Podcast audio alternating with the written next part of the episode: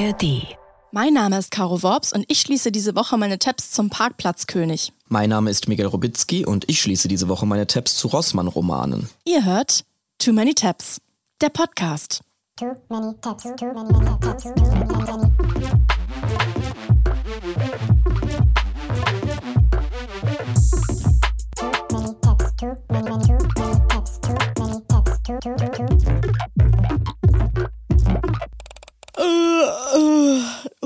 Ganz müde. Und du hast auch ganz müde Äuglein. Es ist ganz früh am Morgen. Für alle, die beruflich Podcasts machen, es ist 11 Uhr morgens.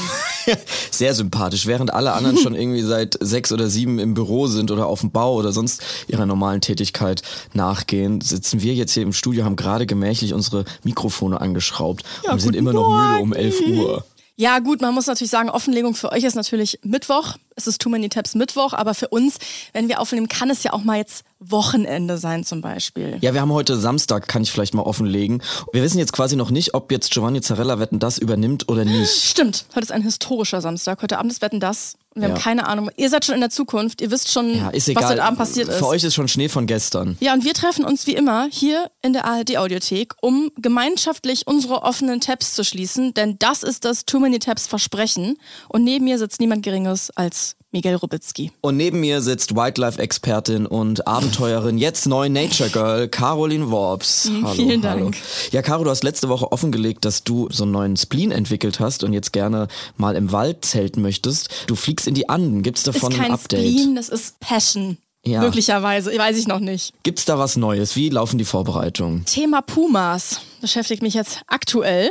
Da ist mir natürlich jetzt klar geworden, die sind ja da auch. Die, die wohnen ja da in den Bergen. In den Anden wohnen Pumas, wo du zeltest. Und Mhm. Ja. dann kann es natürlich mal sein, dass da so, ja, so ein Puma nachts Mal spazieren am läuft. Zelt rüttelt.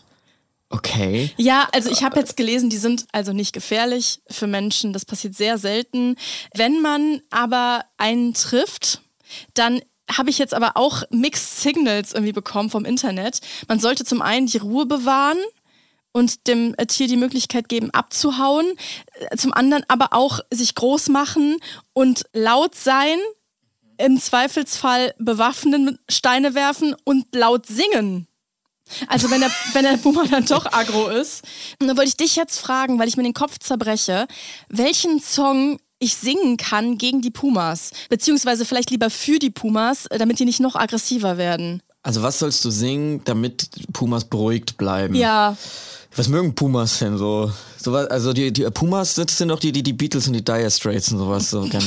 Die Eagles. So, so wie Okay, Thomas Puma. Gottschalk. Okay, Puma. Oder so hier äh, Status Quo. Rockin' all over the world. Sowas. Das ist für mich Puma-Musik. oder ich schicke eine WhatsApp ohne Emojis, dann rennen die sofort weg. Okay, also. Köstliche Witze. Ja, Haha, was für ein lustiger Witz. Slay. Caro, ich habe noch eine weitere Sache zu besprechen, bevor wir in die Tabs gehen. Kennst du diesen Typen hier? Ich guck mal, ich zeig dir mal ein Foto. Ist der dir schon mal untergekommen jetzt in den letzten Tagen im Internet? Nein. Wer ist, Ist dir, ist dir noch nicht äh, aufgefallen? Warte, ich guck noch mal. Meine For You-Page ist voll und meine Explore-Page auf Instagram ist auch voll von diesem Typen. Es ist der Schauspieler Tom Blythe oder Bl Blythe, Blythe, Blythe, ich weiß Blythe. es nicht genau, Blythe.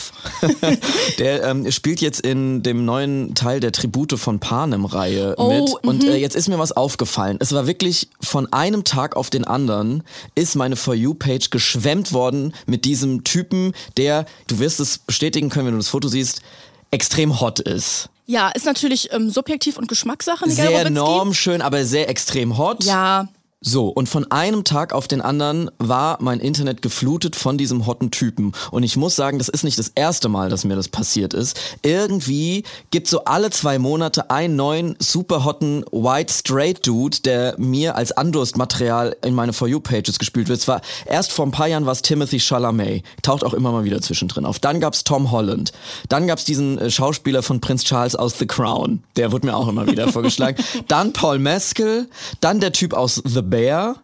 Der Hotte aus Euphoria und aus White Lotus und jetzt neu, it's a new hot white guy in town, Tom Blythe. Und irgendwie ist es so, dass ich jetzt das Gefühl habe, dass das sehr extrem getimed ist mit diesen Filmstarts oder Serienstarts, die immer sind. Also ich frage mich, entstehen diese Trends und Thirst-Edits, die dann da immer kursieren, entstehen die wirklich authentisch aus der Community? Oder Du witterst die, äh, die Hot White Guy-Verschwörung. Genau, ist das was, was die Filmstudios und sowas quasi vorlegen und vormachen? Äh, hier dieser Typ aus Stranger Things, da war das genauso. Und der ist dann irgendwie genau für die Promophase von Stranger Things, ist er dann irgendwie überall und danach ist er wieder weg. Tom Holland so, zum Beispiel, der ist nicht wieder weg, der, der wird mir immer noch vorgeschlagen. Ich weiß es nicht genau. Ich wollte das nur mal irgendwie teilen und mitteilen, weil ich habe das Gefühl, ich kann ja nicht die einzige Person sein, der da immer diese hotten Typen vorgeschlagen wird. Dir, dir ist der jetzt noch gar nicht vorgeschlagen Nee, worden, ich oder mache mal meine, mein Insta Wenn auf. dir solche Menschen vorgeschlagen Durchaus. Ich guck mal heute. die wollen es doch an einen verkaufen. Es ist wie immer viel Harry Potter Content, weil ich ein peinlicher Grenzmillennial bin. Es gibt viele mit Haaren und ASMR. Nee, Der ist jetzt gar nicht dabei bei dir. der das ist finde ich nicht super dabei. interesting. Oh, aber Riccardo Simonetti mit dem Ehering. Verlobungsring. Herzlichen Glückwunsch an der Stelle. Und sieben Zitate von Albert Einstein, die dein Leben verändern. Ah, ja, okay, we get it. Du bist schlau. Ich glaube nicht, dass das, äh, Keine, dass keine das hotten wirklich Typen, gesagt hat. aber Albert Einstein oder was? Das ist der Algorithmus von Caroline Worps. Vielleicht hast du noch eine Wurzel oder irgendwas. Sind Pumas dabei bei dir? Nee, keine Pumas, aber Meerschweinchen. Oh, das ist heute all over the place, mein Instagram. Ach, na gut, ich dachte, vielleicht können wir da dieses gemeinsame Leid teilen. Das ist am Ende ja dein Algorithmus, ne? Aber vielleicht könnt ihr euch bei Miguel melden, ob das bei euch ähnlich der Fall ist mit den Thirst Traps. Oder ob ich verkorkst bin. Okay, Caro, anderes Thema. Wir müssen jetzt mal in meine Tabs gehen. Und zwar haben wir ja hier schon mal besprochen, dass ich hier gerade meine Marke als rechtmäßiger Nachfolger von Marcel Reich-Ranitzky zu stärken versuche. Und mein Projekt Literaturpapst 2.0 geht mit diesen Tabs in eine neue Runde. Nach dem Britney-Buch, was erwartet uns heute? Genau. Ich habe ja vor ein paar Wochen schon das Britney Spears Buch The Woman in Me rezensiert, ohne es gelesen zu haben und möchte nun ein weiteres vorstellen, zu dem ich viele Tabs offen hatte. Hast du es diesmal gelesen? Äh, nein, habe ich wieder nicht gelesen. Aber ich habe trotzdem, ich habe viel über das Buch gelesen. Ich bin auf dieses Buch aufmerksam geworden durch einen Trailer, der zur besten Sendezeit vor der Tagesschau lief. Ähm, Das ist der da. Hör mal kurz rein. Der ist so wild. Das Jahr 2032. Das Klima bricht weltweit zusammen. An der Ostsee taucht ein Riesenoktopus auf. Die Oper von Sydney wird Schauplatz eines Anschlags. Und eine Biowaffe bedroht die Menschheit. Lesen Sie jetzt Das dritte Herz des Oktopus, der neue Klimathriller von Dirk Rossmann und Ralf Hoppe. Jetzt überall im Buchhandel und bei Rossmann. Das war ein unerwartetes Ende. Unerwartet fröhlich. Unerwartet fröhlich, aber ich finde überhaupt geil, so einen Buchtrailer schon mal zu machen, der so klingt wie ein Hollywood-Blockbuster. What the hell geht ab? Das Klima bricht zusammen. An der Ostsee taucht ein riesen Oktopus auf. Die Oper von Sydney wird Schauplatz eines Anschlags. Das ist ein bisschen der Schwarm gone wild. Aber wirklich, habe ich mich gefragt, was, was ist denn da los und habe meine Tabs dazu geöffnet. Und es ist tatsächlich so, es ist der neue Roman, der dritte Roman, also beziehungsweise Öko-Thriller wird's genannt, mit dem Titel Das dritte Herz des Oktopus von Dirk Rossmann. Sagt dir der Name Dirk Rossmann was? Also der von Rossmann, der Rossmann-Chef. Es ist der Rossmann-Chef. Ja. Rossmann kennt ja jeder. Die berühmte ähm, Drogeriemarktkette ist sowas wie DM oder früher Schlecker mal und zu finden eigentlich in jeder gut sortierten Innenstadt. Der Rossmann, aktuell 77 Jahre alt, ist eben der Erfinder von dieser Drogeriemarktkette und seit ein paar Jahren auch weirdly zum Buchautor mutiert. Praktisch, dass er schon mal quasi einen Markt mitbringt, um das Buch dann auch zu verkaufen. Genau, ich würde jetzt mal kurz, bevor wir weiter über das Buch reden, so ein bisschen mal die Biografie von Dirk Rossmann äh, schildern. Und wir fangen mal an in seiner frühesten Kindheit. Dirk Rossmann stammt aus armen Verhältnissen. Seine Mutter betreibt in der Nachkriegszeit eine kleine Drogerie in Hannover. Der geschäftstüchtige Sohn strebt nach höherem. 1972 hat er eine geniale Idee und eröffnet den ersten Drogeriemarkt in Deutschland. Heute ist er mehrfacher Milliardär. Also mehrfacher Milliardär mit einer einfachen Idee geworden. 2021 wurde das Vermögen von Dirk Rossmann auf 4 Milliarden US-Dollar geschätzt.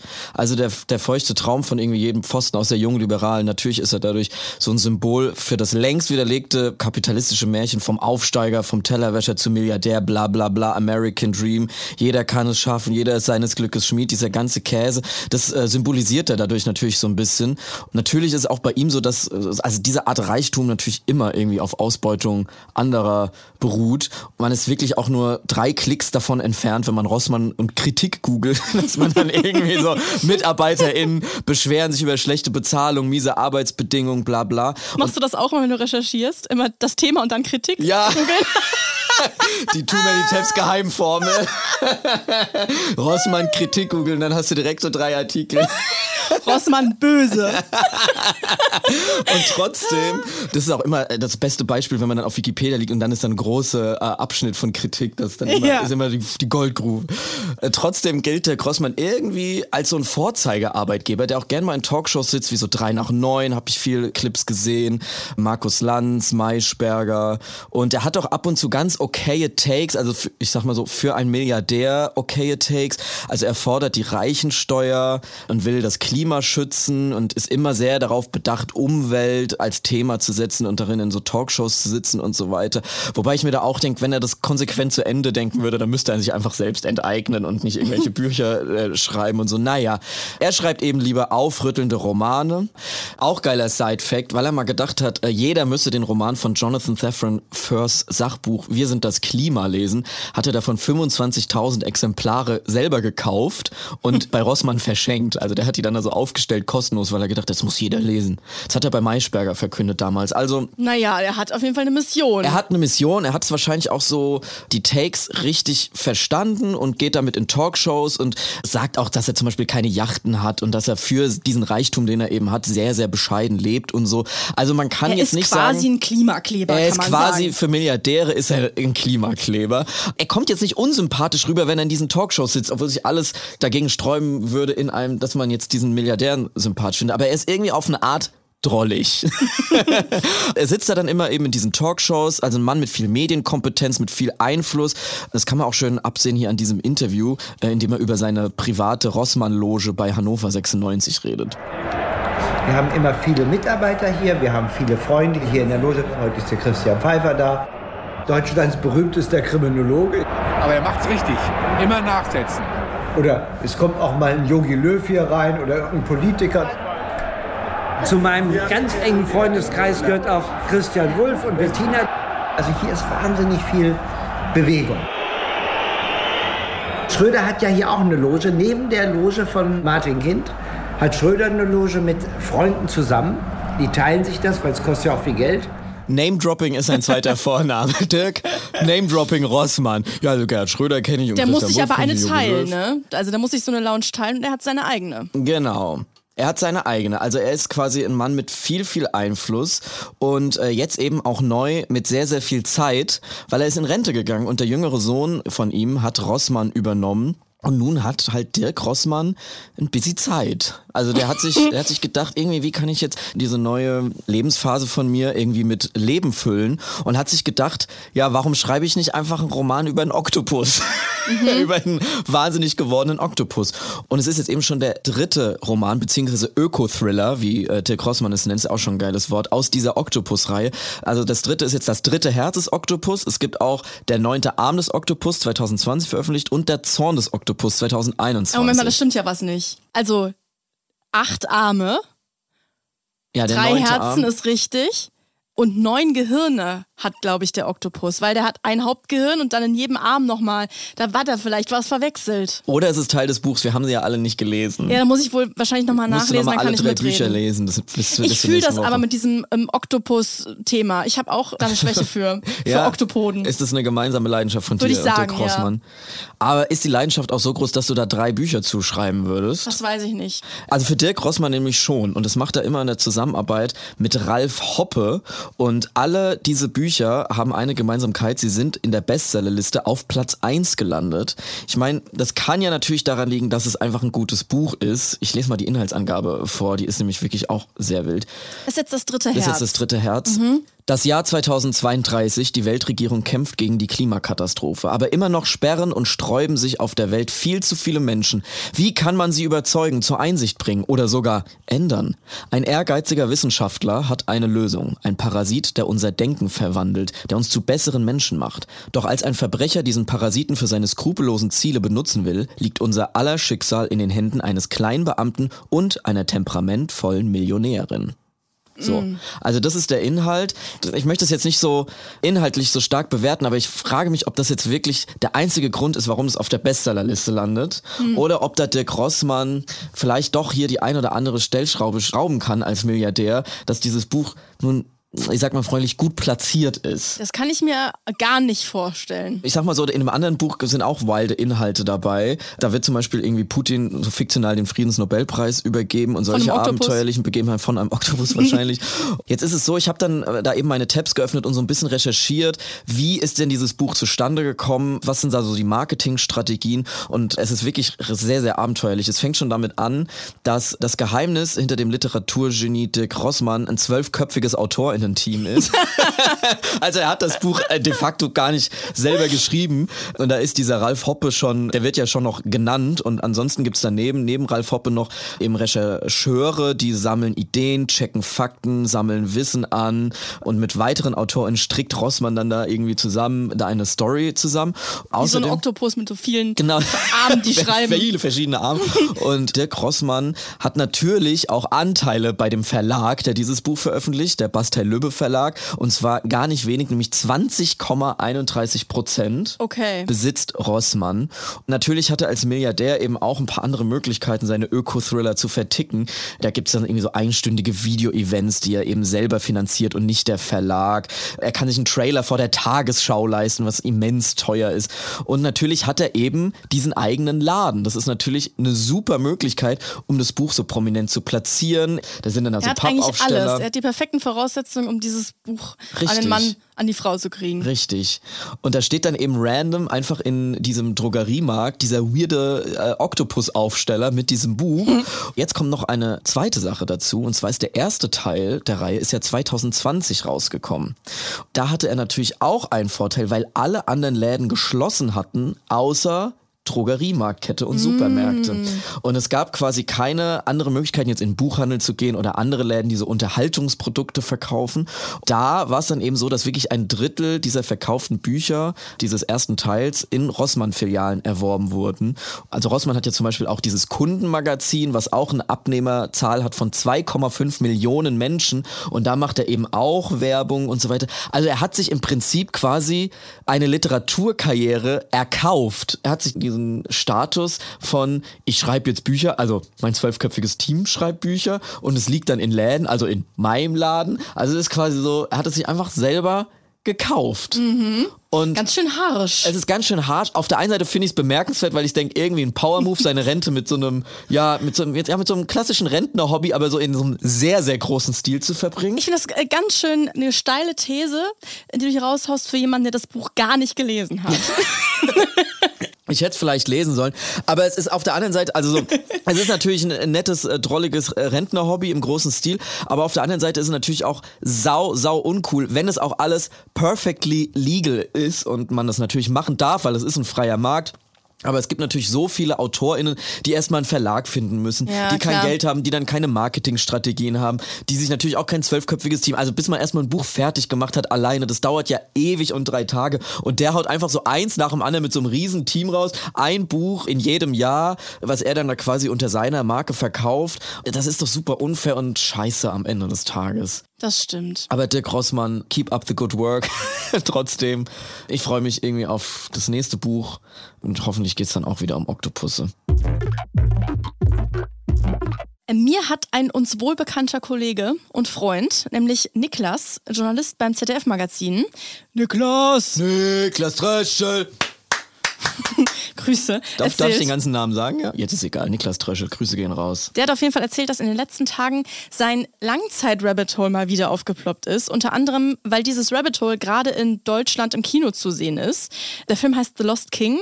Ich habe ihn ähnlich wie du jetzt das Buch nicht gelesen hast, habe ich den, Film nicht gesehen.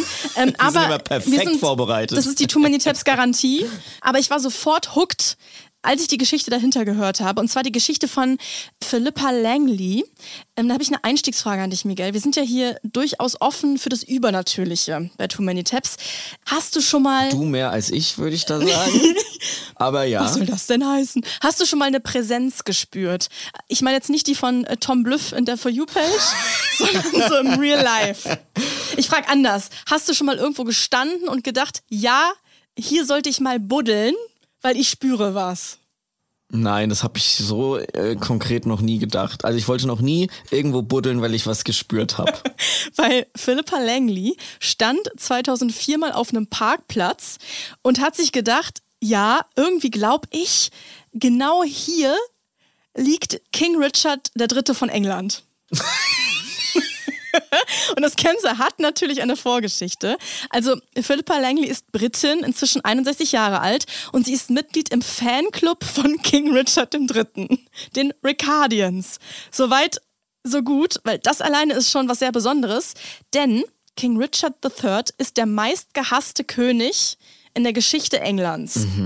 Er ist super präsent in der englischen Geschichte bis heute, äh, also einer der bekanntesten Könige. Seine Regentschaft und seine Epoche hat so Game of Thrones inspiriert, hat Shakespeare inspiriert. Er hat wirklich gar keinen guten Ruf, muss man sagen. Er gilt als grausamer, buckliger Tyrann.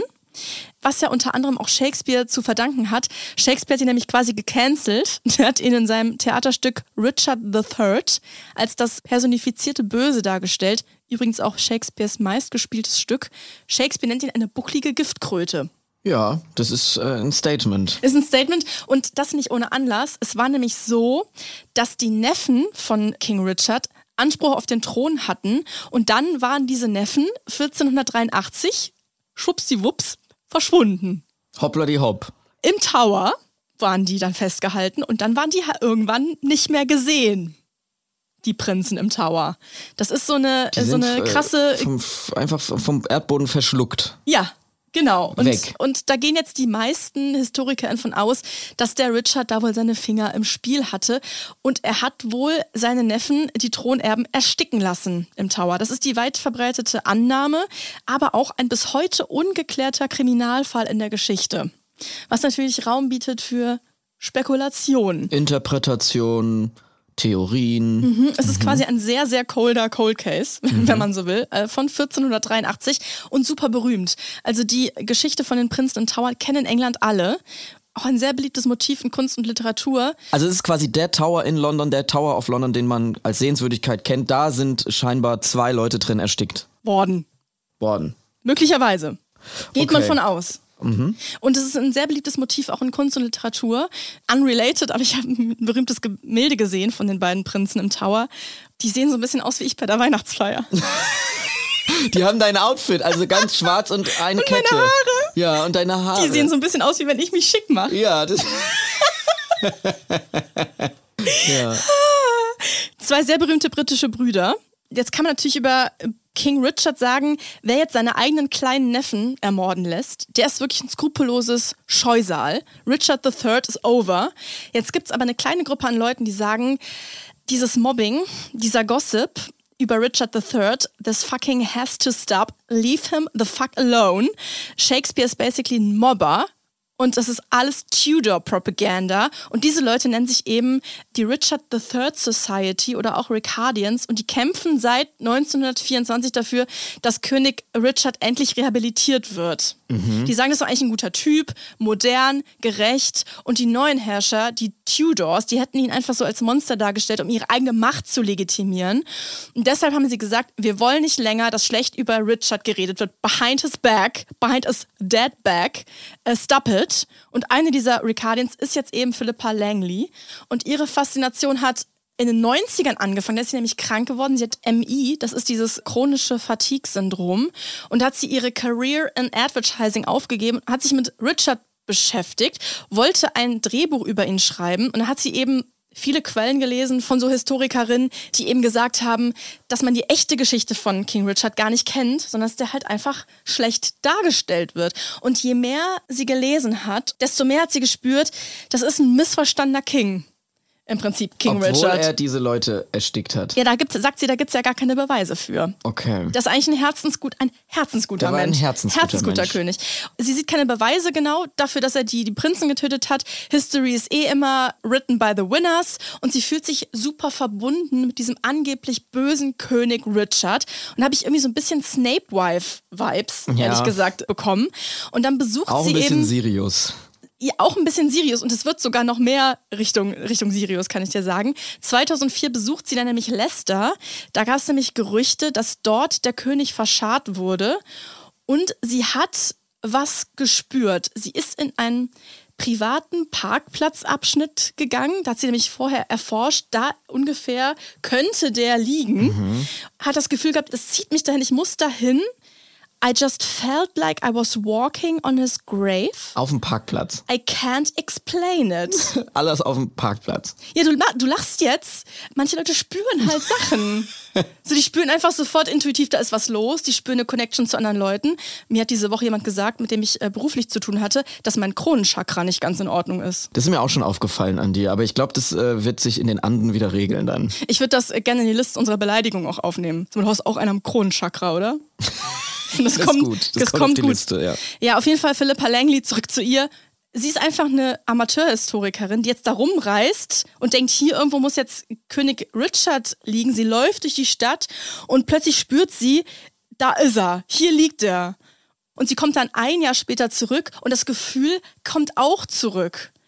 Und es gibt da noch quasi ein geheimes, wundersames Zeichen. Eine Eingebung, quasi, die sie aus dem Universum erreicht, die nur sie spüren kann. The first time I walked the car park, I just had the feeling. But then I came back a year later and there was the letter R right where I had the feeling that Richard's grave was. And believe me, I know how mad that sounds. But it, for, for me, that just gave me the push. Also sie ist zurückgekehrt, ein Jahr später. Und dann hat da jemand den Buchstaben R dorthin gepainted, wahrscheinlich für reserviert oder so. Ja. Aber für sie war es dann klar, that's the cosmic sign. Also sie hat aber keinen Beweis dafür, außer ihr Gefühl im Magen. Es ist eine Mischung aus ähm, Gefühl und Recherche, sagt sie. Also genau wie bei Too Many Tabs immer. Das ist im Prinzip wie bei uns. Ja, sie hat das gespürt, dann hat sie es quasi geschafft, es zu belegen. Sie kehrt zurück, sie glaubt da voll dran, forscht jahrelang weiter mit einem Team und kommt dann 2012 zurück. Also wirklich fast zehn Jahre später mit einem Trupp von ArchäologInnen, hat Geld für die Ausgrabung eingesammelt von anderen Richard-Fans. Sie will Richard ausgraben, sie will helfen, ihn zu rehabilitieren. Aber was, ich verstehe nicht ganz, wenn man den ausgräbt, wie ist er dann rehabilitiert? Ja, erstmal muss jetzt erstmal gezeigt werden, der war ja kein Monster. Das ist, glaube ich, dann erstmal so das Ziel. Und dann weitere Forschung anstellen und DNA.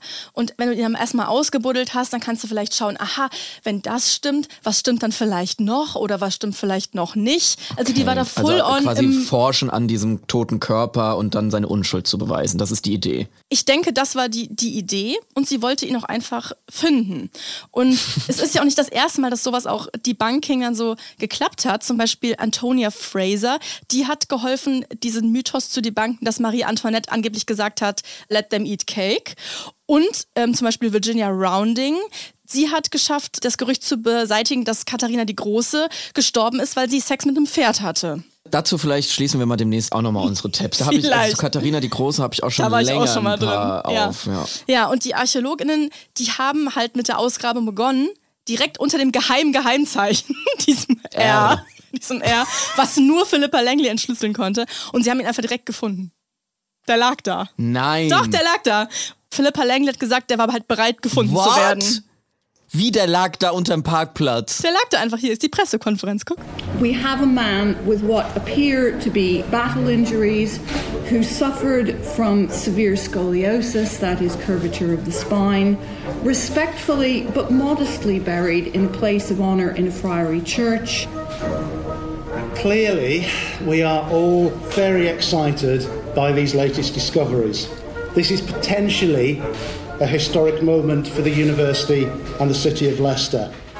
It's a What historic the moment. hell? What the hell? Also sie hat es gespürt, hat einfach selbstfinanziert da mit ArchäologInnen rumgebuddelt und dann wirklich diesen König gefunden. Woher wusste sie, dass es der König ist? Sie hat die Universität Leicester irgendwie dann auch, glaube ich, auf ihrer Seite gehabt. Da gab es auch nochmal Streit, wer jetzt wirklich dann am Ende dann ausschlaggebend war für diesen Fund. Mhm. Ähm, Philippa Langley hat es angestoßen, so habe ich das jetzt verstanden. Und es war sehr klar, dass es King Richard ist. Weil er eine Krone auf hatte noch.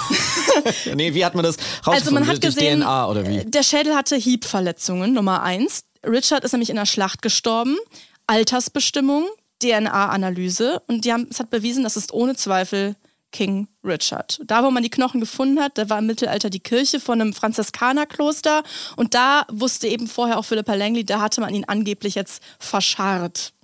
Und äh, die Ricardians, kannst du dir vorstellen, waren komplett aus dem Häuschen, weil erstens, endlich haben sie ihn gefunden und zweitens, er ist cute. Er ist nicht das bucklige Monstergeschäft von Shakespeare. Er hat eine ganz normale, durchschnittliche Skoliose einfach. Bisschen krumme Rücken, wie, wie, wie so, wie so, ja. Und sie haben den Schädel rekonstruieren lassen und warmherzig und nachdenklich. Ich weiß nicht genau, wie sie das jetzt aus Wollte der ich jetzt gerade Schädel. sagen, wie wollen Sie das denn jetzt wissen? Habe ich gelesen. Da waren sie irgendwie dann ganz erleichtert und sie können ihn jetzt auch richtig endlich feierlich beerdigen. Das ist dann 2015 passiert. Und da gab es aus dem Nichts auf einmal eine Royal-Beerdigung, obwohl eigentlich Viel zu spät. niemand gestorben ist, sondern nur ausgebuddelt wurde.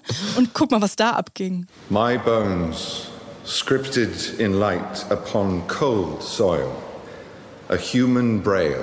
What? Benedict Cumberbatch war bei der Beerdigung, also bei der erneuten Bei der Beerdigung? erneuten Beerdigung hat ein Gedicht vorgelesen. Den kenne ich von meiner For You-Page auch. Ja, es gab dann mal wieder Streit, wo jetzt die Knochen hinkommen, weil da gab es jetzt irgendwie so eine Alliance innerhalb dieser Ricardians, die gesagt haben, naja, wir sind ja mit dem auch blutsverwandt. Deswegen soll der nach York kommen, wo der Stammsitz seiner Familie ist. Ist aber bis heute nicht passiert. Fakt ist aber, Philippa Langley ist eine Legende, weil die den toten König irgendwie erspürt hat.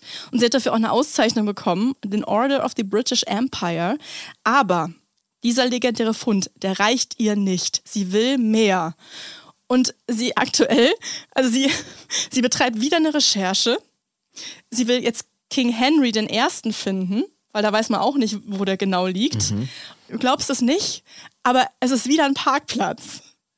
Was? Why?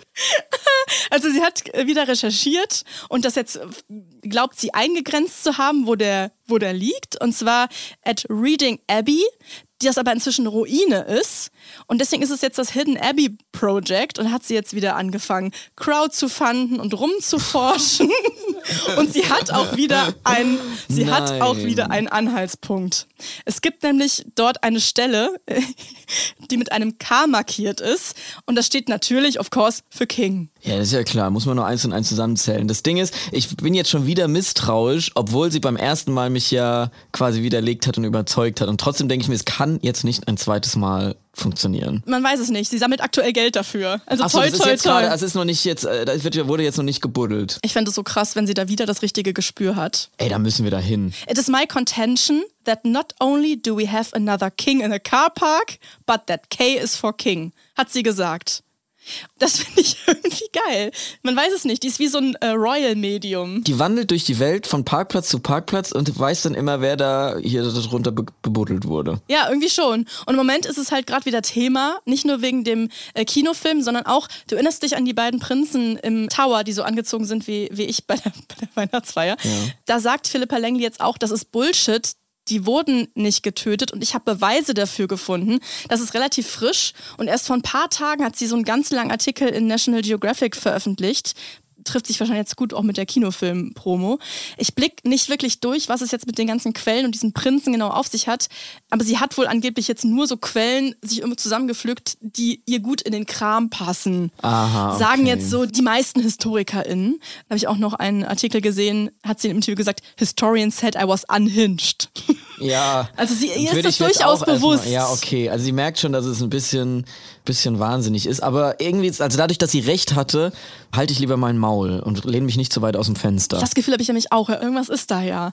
Und sie hat jetzt irgendwie gesagt, ja, die Prinzen wurden nicht getötet von King Richard. Er hat die wohl vielleicht außer Landes geschafft. Und da forscht sie dann gerade weiter rum. Und viele schreiben, es ist Quatsch. Ganz History Twitter was shaking letzte Woche. Mhm. Deswegen dann gab es dann so Historiker in Gags, so haha, wahrscheinlich hat Napoleon die Prinzen gekillt. Check ich nur die Hälfte, Ja. aber lohnt sich vielleicht für euch, äh, äh, wen das interessiert. Ich finde das jedenfalls eine weirde Story mit diesen diesen ganzen Königen unter Parkplätzen. Ich finde es Und irgendwie. man weiß jetzt immer noch nicht, wo die zwei äh, sind. Also die sind nach wie vor verschwunden, verschwunden. Da hat man auch mal Kinderskelette in diesem Tower gefunden, Ah, okay. wo man aber auch nicht genau weiß, ob die das Oh. jetzt sind. Und äh, Wer denn sonst? man weiß da Andere ganz viel nicht. Oh, das ist ja creepy. Aber vielleicht können ja unsere ZuhörerInnen mal auf den nächstgelegenen Parkplatz gehen und mal in ihre Magenkuhle reinfühlen. Vielleicht findet ihr und spürt die zwei verloren gegangenen Prinzskelette. Macht da mal eine. Chakra-Atmung und guckt, Genau. ähm, wer so zu euch spricht. Ja, vielleicht war King Richard III. einfach ein missverstandener King. Man weiß es immer noch nicht genau. Ich finde es krass, dass so eine random Frau, die einfach da eine Connection gespürt hat, jetzt dazu beigetragen hat, dass die ganze Geschichte nochmal irgendwie ähm, sich angeschaut wird. Finde ich auch gut. Finde ich eine gute Sache. Vielleicht werde ich mir den Film angucken, vielleicht auch nicht. Ganz anders als beim Dirk Rossmann-Roman. Da bin ich mir ziemlich sicher, dass ich das nicht mehr lese. Alles klar. Wenn ihr auch in ein Rabbit Hole gefallen seid, dann schreibt uns. Wir holen euch da raus. Beziehungsweise wir fallen erst mit euch rein, schreien dann zusammen drei Tage um Hilfe und kommen dann vielleicht gemeinsam raus. Und ihr erreicht uns unter. Too many tabs at ndr.de oder ihr schickt uns eure Rabbit Holes auf Social Media. Da heißt du at Caro Worps und ich at Miguel R aus A. So ist es. DMs sind auf. Wenn ihr Tom Bluff seid, meldet euch auch und erklärt mal, was ihr da macht in, in Miguels Startseite. Und wenn ihr ein toter König seid, dann äh, meldet euch auch gerne. Per Vibes aber nur. Bauchgefühl. Okay, Caro, dann sind wir bereit für die Cross-Promo. Auf geht's, auf geht's. NDR Cross-Promo, Cross-Promo, Cross-Promo. Träume nicht dein Leben, sondern lebe deinen Traum. Der Weg ist das Ziel. Was genau steckt eigentlich hinter diesen Sprüchen, die in keiner Familien-WhatsApp-Gruppe oder Kalender an der Nettokasse fehlen dürfen? In Carpe What, der Sinn-Podcast, wird in jeder Folge ein Spruch auseinandergenommen. Die Hosts sind Psychologin Laura und Philosoph Dennis. In der neuesten Folge geht es zum Beispiel um das Thema Träume. Ihr findet Carpe What, der Sinn-Podcast, in der ARD-Audiothek und überall da, wo es Podcasts gibt. Cross-Promo Ende. Too many tabs, too many tabs, too many tabs. Too Many Tabs ist eine Produktion von TRZ Media im Auftrag des NDR. Wir sind eure ModeratorInnen, Miguel Robitzky und Caroline Worps. Producerin Henny Koch. Ausführender Produzent TRZ, Robin Drömer. Ausführende Produzentin NDR Johanna Leuschen. Redaktion NDR, Kira Drössler und Anne-Mareike Teschner. Musik, Joel Delato. Neue Folgen gibt es immer mittwochs in der ARD Audiothek und überall da, wo es Podcasts gibt. Too many